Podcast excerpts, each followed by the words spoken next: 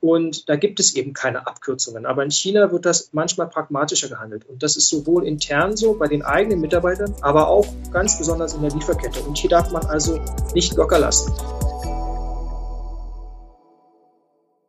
Willkommen zu China Hotpot, Podcast für deutsche kleine und mittelständige Unternehmen für den Erfolg im chinesischen Markt. Mein Name ist Xiaolong Hu, Ihr Gastgeber.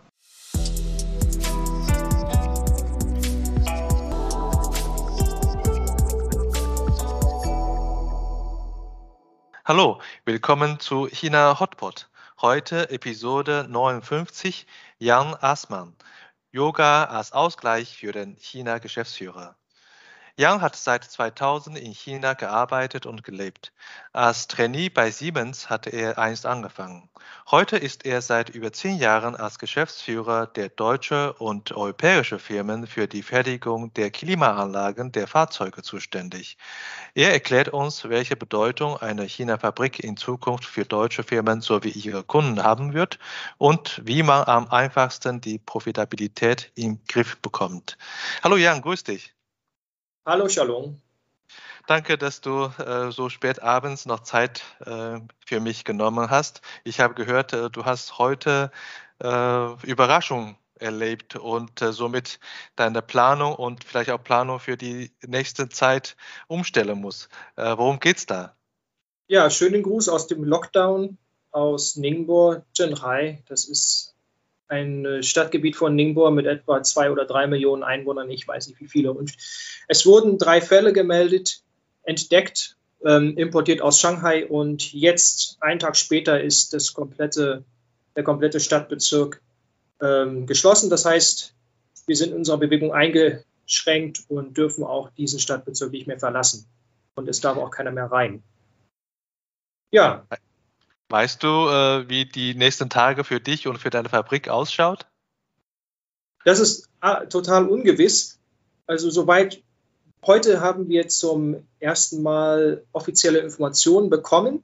Vorher war vieles also unklar. Wir wissen also, dass wir morgen und übermorgen die Fabrik weiterhin nicht öffnen dürfen, also frühestens am Freitag. Aber ähm, es ist wirklich so, dass man morgens aufwacht, erstmal schaut, was an Informationen zur Verfügung steht und dann jeden Tag mindestens einmal seine, seine Planung ändern muss, weil eben sich vieles in Bewegung befindet. Ja, und so ist es zurzeit auch. Heute früh äh, sagte ich noch, alle kommen zur Arbeit und auf dem Weg zur Arbeit mussten wir das rückgängig machen, weil eben die Official Infos reinkamen vom Industriepark, von lokalen Straßenkomitees. Einige Mitarbeiter wurden gar nicht aus dem äh, Wohngebiet gelassen. Also ist dann ist da noch schon einiges an Bewegung. Und jetzt wissen wir, dass die meisten unserer Mitarbeiter Level 2 sind, das heißt, in den nächsten zwei Tagen nicht ihre Wohnungen verlassen sollen. Dann nochmal ein Test gemacht wird und dann schauen wir mal am Freitag. Wie viele Mitarbeiter hast du in deiner Fabrik jetzt? Wir sind zurzeit 50 Mitarbeiter, äh, inklusive einigen temporären Arbeitskräften. Ja, also ich meine, das ist äh, keine leichte Entscheidung, 50 äh, Mitarbeiter zu Hause sitzen zu lassen. Und wie kannst du äh, deine Headquarter erklären oder wie wirst du deine Headquarter erklären? Also Covid-19, das jährt sich ja jetzt zum zweiten Jahr und wir sind jetzt also schon sehr erfahren im Umgang mit der Pandemie. Vor zwei Jahren war das noch etwas schwieriger. Ähm, wir berichteten also entsprechend, was zurzeit in China abgeht äh, nach Europa. Und es war also schwierig, ähm, dort Verständnis aufzubauen für die Art und Weise, wie China mit der Pandemie umgeht. Inzwischen ist die Pandemie weltweit da. Das brauchen wir also vieles nicht mehr erklären. Ähm, damals war das dann wirklich so, Daily Updates und dann kamen entsprechend Anforderungen aus dem Headquarter gemäß der offiziellen Prozesse mit, mit Vorlagen, die auszufüllen waren und so weiter. Und das war alles gar nicht so leicht, weil eben in China anders kommuniziert wird auch und sich täglich auch die Dinge ändern. Inzwischen ähm, sind wir da relativ äh, gut aufgestellt. Also die ganzen Berichtslinien sind klar. Ähm, und ähm, ja. Ich bewundere dich, dich äh, trotzdem, weil ähm, jeden Tag äh, erfährt man erst im Laufe des Tages, was danach passiert. Also ich glaube, es ist wirklich nervenzehrend, aber äh, wie ich schon angekündigt habe, du weißt sehr gut, wie du da ruhig bleiben kannst. Ich bewundere dich auch, als ich mich wie ich mich, mich äh, erinnern kann an die Zeit als äh, in Taizang, als ich dich kennengelernt habe, du in deiner äh, Fabrikleiterbüro saß und dein Green Tea Session mir als Berater anbiet, angeboten hattest. Das war schon äh, eine, eine Erfahrung. Übrigens, du bist, äh, glaube ich, die erste westliche Person in Managementfunktion, die mir dann einen grünen Tee angebot, angeboten hat im Büro. Später habe ich noch welche andere kennengelernt. Und, äh, das hat sich das, gar nicht geändert bis heute. Das hat sich nicht geändert. Also wenn du heute in mein Büro kommen könntest, würdest du immer den grünen Tee bekommen. Ja, wunderbar. Und das war auch der Grund, warum ich überhaupt Chinesisch studiert hatte. Ja, ja. 1998. Die Liebe genau. zum grünen Tee und dann so ein bisschen in Verbindung damit auch die Liebe zu China und der chinesischen Kultur. Genau, also das, ich denke, das ist wirklich wahr, weil ähm, da du äh, ja schon früh äh, damit beschäftigt hast. Vielleicht äh, hast du etwas einfacher in der Zeit, aber dennoch bewunderswert, äh, wie du mit der Situation umgehst. Äh, wir wollen auch heute über deine China-Erfahrung sprechen und damit auch äh, wertvolle Insights zu bekommen für andere produzierende KMUs, die in Deutschland, die entweder noch ihren Weg nach China suchen oder ihren Weg schon in China gefunden haben, aber ihr Business weiterhin positiv positiver oder noch weiter ausbauen möchte. Und äh, eine äh, Frage habe ich äh, gleich am Anfang zu Beginn deiner äh, China-Zeit. Äh, du hast gesagt, du hast äh, Chinesisch studiert. Und wieso eigentlich Chinesisch? Ich habe mich dann für China entschieden, weil das Land ähm, sehr groß ist, auch im Vergleich zu Japan, was auch im Gespräch war. Und habe gedacht, in China finde ich sicherlich leichter einen Job. Die sind die haben die, ihre ganze Entwicklung noch vor sich. Und genauso ist es ja dann auch gekommen. Ja, super. Und äh, äh, du warst dann äh, direkt nach dem Studium oder vielleicht noch vor deinem äh, Studienabschluss äh, schon in China gewesen als Trainee für die große Firma Siemens tätig. Äh, warst du vor deiner Siemens-Zeit schon mal in China oder das war für dich quasi deine erste China-Erfahrung? Das Praktikum bei Siemens, das schloss sich an ein halbjähriges äh, Studium des Wirtschaftschinesisch an der Sichuan University an. Das heißt, da hatte ich ein halbes Jahr China-Erfahrung. Ah ja, dann okay. bin ich meinen ersten Job, ja, in den ersten Job gelandet und das war dann halt Praktikant bei Siemens äh, für ein ganz spezielles Projekt. Das ging, da ging es um eine Software, ähm, CRM-Software für die Sales-Leute, ähm, die eben nicht so richtig lief, wie sie sollte. Und da sagte dann der, der Chef, auch ein typischer Expat, deutscher Expat dort in, in Chengdu damals, ja, vielleicht kriegst du das ja in den Griff, dass die dann, äh, dass die anfangen, diese Software auch zu nutzen, die wir dort teuer eingekauft haben. Das habe ich äh, auch aufmerksam äh, in äh, deinem LinkedIn-Profil auch studiert und das war ja auch ein sehr erfolgreiches großes Projekt gewesen. Äh, Siemens äh, weltweit äh, in dem Jahr auch ausgezeichnet worden und ich kann mich gut vorstellen, selbst wenn du Chinesisch kanntest, äh, dennoch nicht einfach war. Aber was waren so die Erfolgsfaktoren für dich als äh, Praktikant, dieses Projekt erfolgreich zu leiten? Ja, es war tatsächlich eine große Herausforderung, aber auch eine große Chance. Also die, ich denke, zum einen Teil war es meine IT-Affinität, ähm, die mir sehr geholfen hat. Und dann natürlich die Chinesischkenntnisse, denn ich habe natürlich nicht alles auf Englisch durchführen können dieses, ähm, diese Software war auf Englisch, aber Englisch war eben, auch wenn es Unternehmenssprache war, bei vielen Chinesen noch nicht so ähm, in dem Level verfügbar, wie das vielleicht heutzutage ist. Ähm, als ausländisches Gesicht mit chinesischen Sprachkenntnissen hat man also sehr früh, also sehr schnell den Respekt der chinesischen Mitarbeiterinnen und Mitarbeiter gehabt und ähm, das hat da sehr geholfen. Im Grunde war aber die Herausforderung, dass ich also wirklich nicht viel, noch nicht viel wusste von den internen Abläufen und wie der Verkauf eigentlich funktioniert bei Siemens. Ich wusste auch nicht genau, wie Sales Manager arbeiten im Grunde. Und äh, deshalb war das halt eine steile Lernkurve für alle Beteiligten, denke ich.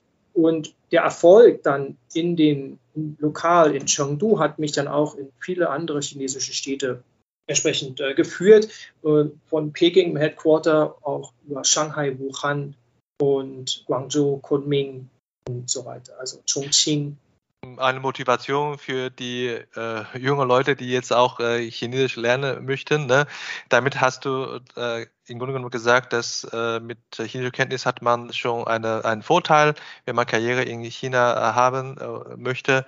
Und äh, sehr schön. Du hast ja damit einen guten Anfang gemacht und vielleicht ist auch ein Grund, warum du wirklich lang in China auch gearbeitet hast, mittlerweile über 20 Jahre.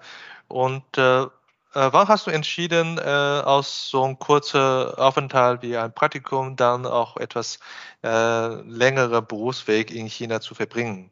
Also das war nicht von Anfang an klar. Ich bin dann erstmal zurück nach Deutschland, habe dann meinen Abschluss gemacht, habe auch in Deutschland mich jobmäßig umgeschaut. Aber dann kam dieses interessante Angebot aus China über Kontakte. Ein Geschäftsführer in Peking suchte einen Assistenten. Ich denke, da kam wieder, da kam wieder dieser Vorteil äh, zum Tragen, dass ich also ein Business-Background hatte vom Studium her und die chinesische Sprache beherrschte und somit in gewisser Weise so diese zweite Generation Expert irgendwie war. Es war in dem Moment natürlich keine Entsendung aus einer deutschen Firma nach China, sondern es war eine lokale äh, Anstellung eines Mitarbeiters praktisch. Das heißt, ich wurde nicht aus irgendeinem Headquarter oder aus einem anderen Land in ein anderes Land entsendet, nach China, sondern direkt lokal angestellt. Mhm.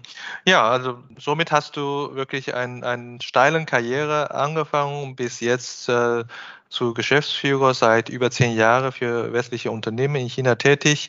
Und irgendwann innerhalb von dieser 20 Jahren müsstest du ja irgendwann auch entschieden haben, ich bleibe wirklich lange in China. Hat es eher eine äh, äh geschäftliche äh, Grund oder eher eine äh, private Motivation gewesen? Also es war sicherlich äh, auch eine familiäre äh, Entscheidung, eine private Entscheidung hier, aber es ist auch tatsächlich so, dass man in China, oder dass es für mich ebenfalls in China so war, dass man immer wieder sehr interessante ähm, Angebote bekommen hat, jobmäßig, und das einem dann auch in China gehalten hat. So ist es mir jedenfalls gegangen. Und so habe ich die letzten 20 Jahre hier äh, meines Lebens bereits verbracht. In den letzten 10, 12 Jahren mit einer kurzen Unterbrechung hast du ja überwiegend äh, für die äh, Klimaanlageproduktion äh, gearbeitet, als äh, COO zum einen und äh, jetzige Stelle als Geschäftsführer. Und äh, die Klimaanlage gehen in die äh, Fahrzeuge rein. Somit hast du bestimmt auch den Automobilmarkt äh, Chinas gut beobachten können. Wie hat sich der Markt in den letzten 10, 12 Jahren Chinas verändert? Also wenn man das vor zehn Jahren betrachtet, dann war, waren also Bus-OEMs, die Busse ins Ausland exportierten. Dann war das für diese OEMs äh, ganz klar, dass da auch eine ein ausländisches Produkt, eine ausländische Klimaanlage aufs Dach kommt. Denn ähm, der Qualität der ausländischen Produkte wurde viel eher vertraut und natürlich gab es auch, und da wollte man natürlich bei Exportbussen kein Risiko eingehen, weil das einen sonst ähm, im Bereich Garantie und so weiter ähm, entsprechend gegen, gegen Gewinn gekostet hätte. Mhm. Ähm, das heißt, ausländisch finanzierte Unternehmen hatten damals qualitätsmäßig einen Vorsprung. Technologisch waren sie ich sag mal, zuverlässig, auch vielleicht teilweise führend. Inzwischen hat sich das Blatt komplett gewendet. Wenn man jetzt betrachtet, wie sich der Markt verändert hat, es werden sehr viel mehr Busse exportiert als vor, sagen wir mal, 10, 15 Jahren. Aber mhm. es sind äh, mehr und mehr elektrische Busse. Und da haben wir natürlich in China einen gewissen Innovationsschub auch gesehen. Die sind mit in der Elektromobilität schneller gewesen und weiter als das Ausland. Das heißt, dass plötzlich die ähm, ausländisch finanzierten Unternehmen in China sofern sie nicht eine eigene ähm, RD haben, äh, technologisch nicht mehr ganz vorne mitspielten. Und dazu kommt, dass auch die chinesischen OEMs immer selbstbewusster werden bezüglich der Qualität chinesischer Klimaanlagen. Also während vor 10, 15 Jahren vielleicht ähm, selbst ein OEM, ein Chinese, der Klimaanlagen, äh, die Klimaanlagenproduktion im eigenen Haus hatte,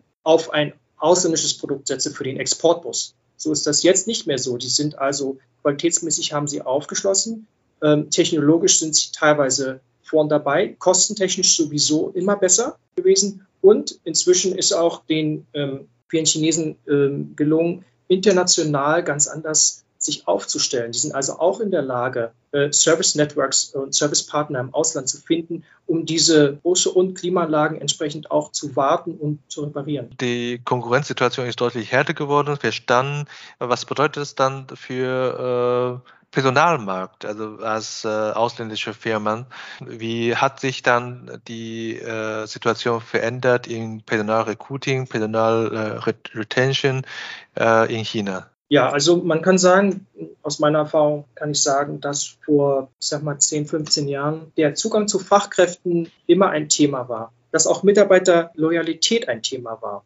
Und es spielte immer ganz vorn mit dabei. Also inzwischen hat sich das nur noch verschlimmert. Die Situation ist noch, noch schwieriger geworden. Während man äh, als ausländisch finanzierte Firma vielleicht mit seiner Marke oder mit eine gewisse Anziehungskraft hatte auf chinesische Arbeitskräfte, ist das inzwischen ein Spiel untergleichen geworden. Das heißt, auch chinesische Firmen haben äh, das stark aufgeholt und werden teilweise zu beliebteren Arbeitgebern als ausländisch finanzierte Unternehmen. Es ist also nicht mehr gegeben, dass Chinesen bei ausländischen Firmen Schlange stehen, sondern mhm. die auch sehr gerne zu lokalen Firmen. Und ähm, da hat sich doch einiges äh, in den letzten 10, 15 Jahren verändert. Ja, Wind ist ja rauer geworden. Ne? Also die Konkurrenz ist stärker, insbesondere die lokale Konkurrenz ist äh, stärker geworden und äh, die Kosten sind vielleicht auch steigend und wir haben auch die Situation, dass die äh, Image von westlichen Unternehmen in China nicht mehr so hoch angesehen ist, äh, wie du das beschrieben hast, als du bei Siemens angefangen hast. Und äh, für welche Firmen würdest du äh, sagen, es lohnt sich dennoch in China äh, zu investieren oder die Investition auszubauen? Firmen, die ähm, sich ein China-Engagement jetzt überlegen, sollten auf jeden Fall darauf achten, dass sie aus diesem Engagement mehrere Vorteile ziehen. Es reicht nicht, ähm, billig produzieren zu wollen. China ist nicht mehr billig. Als Produktionsstandort verliert China, als reiner, als reiner Produktionsstandort verliert China immer mehr an, an Konkurrenzfähigkeit im Vergleich zu auch anderen Ländern. Mhm. Aber China hat natürlich Vorteile. China ist politisch ein stabiles Land. Ähm, es gibt sozusagen, es gibt keine Revolten oder Staatsstreiche. Das haben wir zumindest in der Vergangenheit nicht gesehen. Ähm, es ist ein politisch sehr stabiles Land. Es hat eine sehr vollständige Supply Chain. Äh, man findet wirklich Lieferanten für alles hier. Es gibt äh, natürlich auch Rohstoffe. Es ist reich in Rohstoffen. Das heißt, ähm, das ist auf jeden Fall ein Vorteil. China ist inzwischen auch in einigen Bereichen technologisch, wenn nicht führend, dann zumindest den Ton angebend, wenn man an Digitalisierung und Elektrifizierung ne-, denkt. Deshalb, wenn man das jetzt mit vor 10, 15 Jahren vergleicht in unserer Industrie, äh, damals mit konventionellen Klimaanlagen, äh, made in Germany oder made by German companies in China, war, hat man natürlich gepunktet. Inzwischen sind die Busse, die exportiert werden, alle elektrisch. Mhm. Und äh, die Elektrifizierung hat in China, ist in China mit, mit sieben Meilenstiefeln vorangeschritten, während sie in, in, unseren Heimatländern bis jetzt erst, also jetzt erst beginnt. Das heißt, wir haben gar nicht die Produkte mehr auf dem technologischen Niveau, ähm, die wir vielleicht vor 10, 15 Jahren hatten. Wir sind technologisch hinten an. Äh, und die Chinesen übernehmen dann natürlich mit, lokalem, mit lokaler äh, RD äh, und dem lokalen Markt einen großen Teil dieses Marktes, der früher vielleicht uns vorbehalten war. Das heißt, man muss äh, deutlich genauer schauen, wo die Vorteile sind, in China zu produzieren. Äh, so wie du beschrieben hast, möglicherweise, äh, man braucht einige Vorteile zusammen addierend, äh, um so eine China-Investition zu, zu Recht zu begründen. Und, äh, aber einige Kunden von mir haben Bedenken da, darüber, ob westliche produzierende Unternehmen oder westliche Unternehmen mit, ich sag mal, keine äh, innovative Produkte, sondern eher so Standardprodukte oder, oder reifere Produkte überhaupt noch äh, äh in China äh, gewünscht ist oder gar nicht mehr gewünscht ist. Äh, was hast du da für eine Beobachtung? Ja, um es ein bisschen weiterzuführen, also wenn man jetzt an ein China-Engagement denkt, dann macht es vielleicht Sinn, wenn man globale Accounts bedienen möchte, die eine kurze Lieferzeit aus lokaler Produktion in China benötigen, weil eventuell die Produkte nicht, nicht leicht zu transportieren sind oder weil eben mh, gewisse Teile oder Rohstoffe oder die Lieferketten lokal vorhanden sind und das dann auch preiswerter machen. Ansonsten ist es auch dann ein interessanter Punkt, wenn man wirklich in der Lage ist, einen gewissen Marktanteil hier auch zu erreichen ähm, und auch strategisch in der Lage ist, diesen zu halten. Ähm, ansonsten ist es, wie gesagt, mit einem, hm, ich sag mal, ausgereiften, aber eben nicht mehr technologisch fortschrittlichen Produkt jetzt noch in China anzufangen.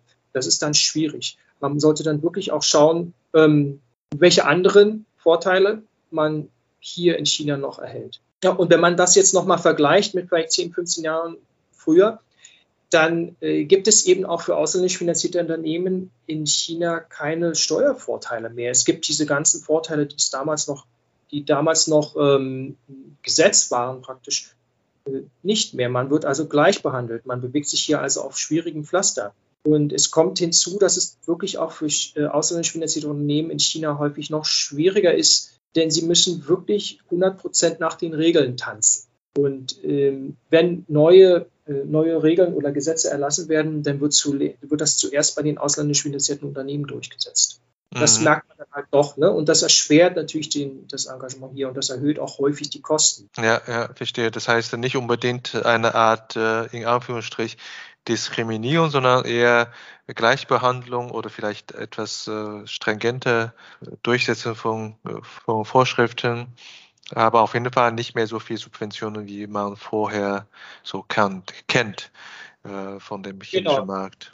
Das hast du Alles schön gesagt. Das ist keine Diskriminierung. Nee, das ist aber, ich würde es mal als Gleichbehandlung ähm, bezeichnen. Und äh, die Gesetze sind da, die, Regel, die Regeln sind da und die muss man als ausländisch finanzierte Firma noch sehr viel genauer ähm, befolgen, als es vielleicht der ein oder andere chinesische lokale Betrieb äh, sich erlauben kann, nicht zu tun. Das ist ja durchaus ein sehr schwieriges Umfeld, sehr komplexes Umfeld, was du als Fabrikleiter zu managen hast. Äh, ähm, wir haben über die äh, generelle Marktentwicklung gesprochen und äh, jetzt äh, kommen wir auf die Kernaufgabe von einem Fabrikleiter oder von einem Geschäftsführer in einer produzierenden Firma.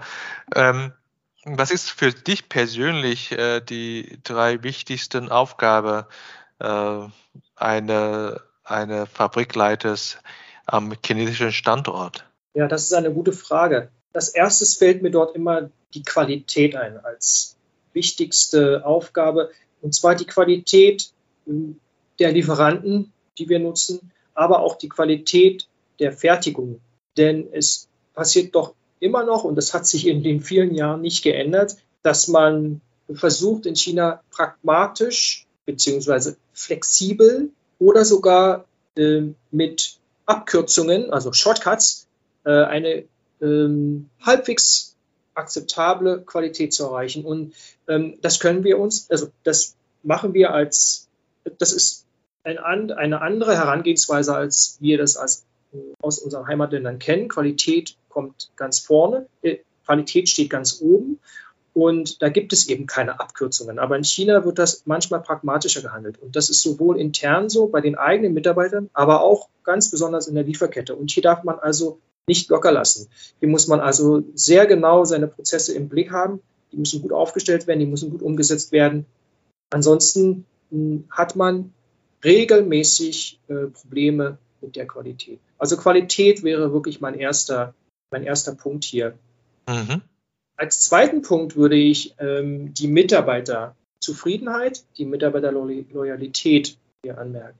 Okay. Das heißt, ähm, sich um den Mitarbeiter zu kümmern, ist eine ganz wichtige Aufgabe. Das lernt man in China schnell. Mhm. Denn Loyalität zur Firma ist nicht so ähm, stark ausgeprägt, wie ich das jetzt aus Deutschland kenne. Ja. Ähm, es kommt wirklich vor, dass für einen geringen Betrag äh, der Mitarbeiter wechselt. Es ist in den letzten Jahren mit wenigen Ausnahmen ein Markt gewesen, ein Personalmarkt, in dem, in dem die Menschen leicht neue Jobs finden. Und damit erhöht sich natürlich der, der, der Druck auf jede Firma.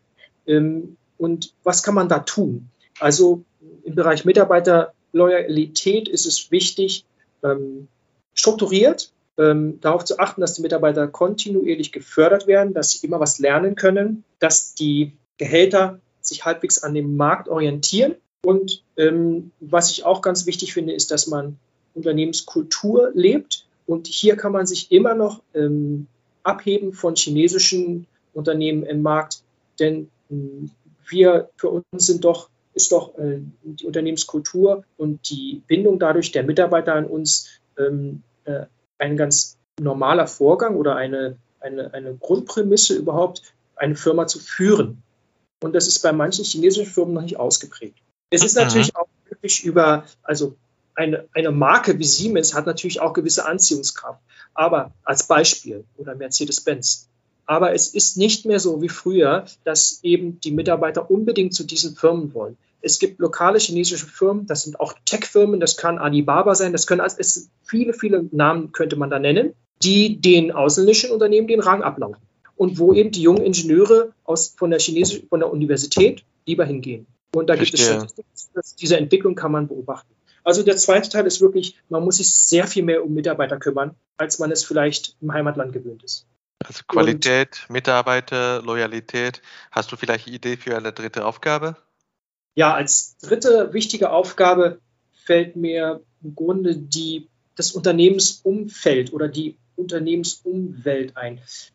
Es ist doch äh, tatsächlich so, dass sich in China sowohl im Bereich Gesetzen, neuen Gesetzen, als auch in der Marktstruktur so schnell Veränderungen ergeben, dass man also praktisch tagtäglich da am Ball bleiben muss. Mhm. Man muss sich also gut informieren, man muss also vorbereitet sein, man muss sehr schnell flexibel reagieren können.